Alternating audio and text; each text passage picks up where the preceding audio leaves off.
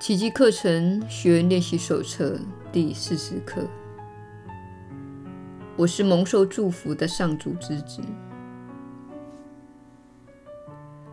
从今天起，我们要重生那些基于你的生命本质而应享有的福气。今天无需做长式的练习，却应不断做短式的练习。最好每十分钟练习一次。奉劝你尽可能谨守这一课程表。你若忘记了，再重新开始。不论中间耽搁了多久，再重新开始。只要一想起来，就重新开始。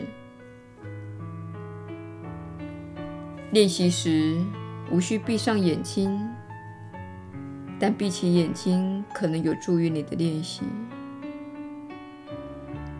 你在一天中难免会遇到某些情况，不方便闭起眼睛。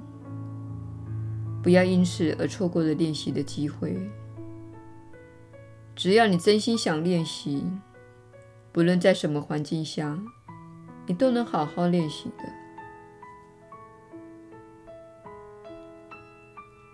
今天的练习不需要太多的时间及精力。先复诵一下今天的观念，然后加上几个你认为与上主之子有关的特质，套用在你自己身上。例如，一个练习可以这样做：我是蒙受祝福的上主之子，我很幸福、平安。慈爱且知足，也可以换为这种形式。我是蒙受祝福的上主之子，我很平静、安宁且充满信心。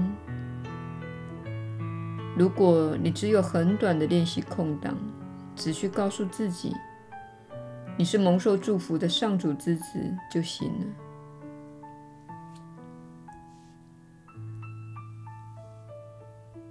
耶稣的传导。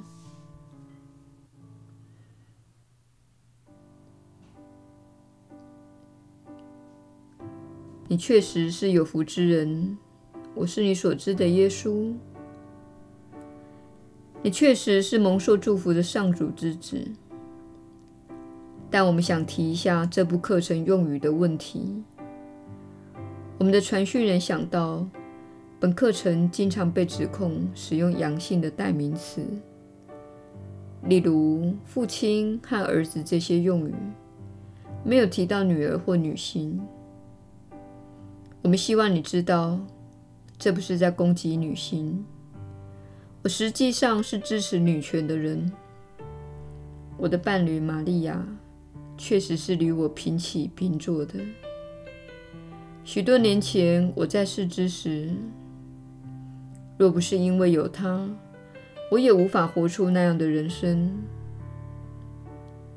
我们希望你了解，你在学习这部课程时，有许多需要练习宽恕的地方。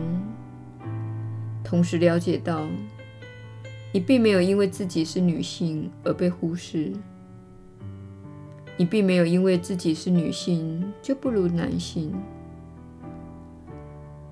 但如果你怀有这种种的愤怒和怨尤，你必须觉察到它。这种感觉会浮现出来，使你拒绝接受这些阳性的代名词。女性在世间的种种旅程与男性是有所不同的。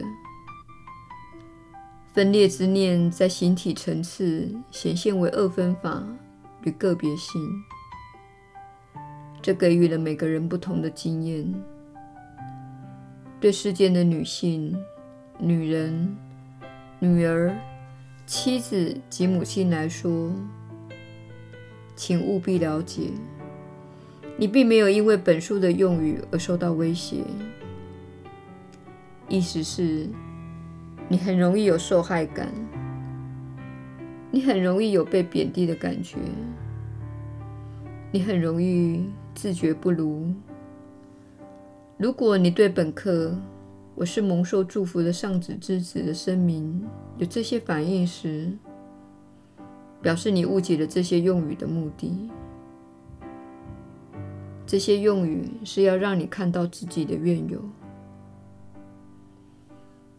今天的这段评语将会引发争议，因为在现在的社会中，你被鼓励攻击男性，你被鼓励保护女性，但这是陷入二元对立的战场。我们希望你超越战场之上。如果你被这些用语激怒了，如果你说我要用“女儿”这个说法，你可以用这个说法。如果这样说会令你感到舒服的话，但我们也希望你看到什么东西使你不舒服。你内心对于使用“儿子”“父亲”这样的用语有什么不满吗？这些用语使你自觉不如吗？一个用语不可能有这种本事的。那种自觉不如的感觉，由于某种原因而存在你的心中。这是我们希望你今天正视的部分。如果你因为这些特定的用语而升起不满的感觉，一个字眼不可能使你产生负面的感觉。除非你的潜意识中，由于某种原因而早已存在负面的感觉，所以我们挑战这个群体中的女权主义者。实际上，我们的传讯人也是女权主义者，别以为他不是。我其实也是支持女权的。我们希望你看看这些儿子。父亲等用语激怒你的地方，而且我们希望你知道，这些用语对你来说是一份礼物。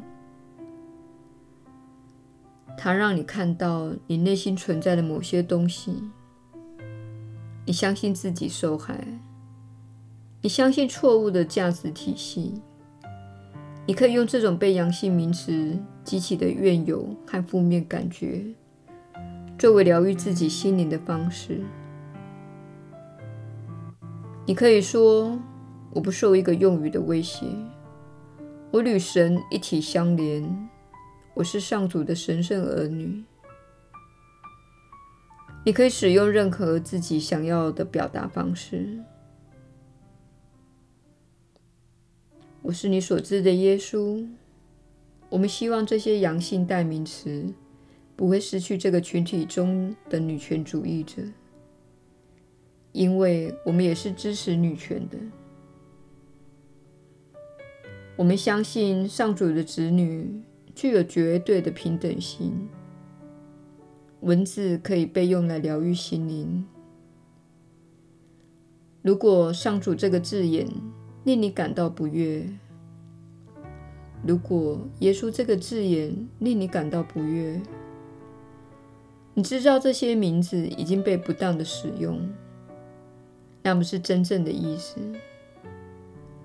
像上主及耶稣这样的名字，或是儿子、父亲或母亲这些用语，不足以让你感到不悦。这个不悦是你必须正视的部分。我们非常感谢你今天加入我们。我们明天再会。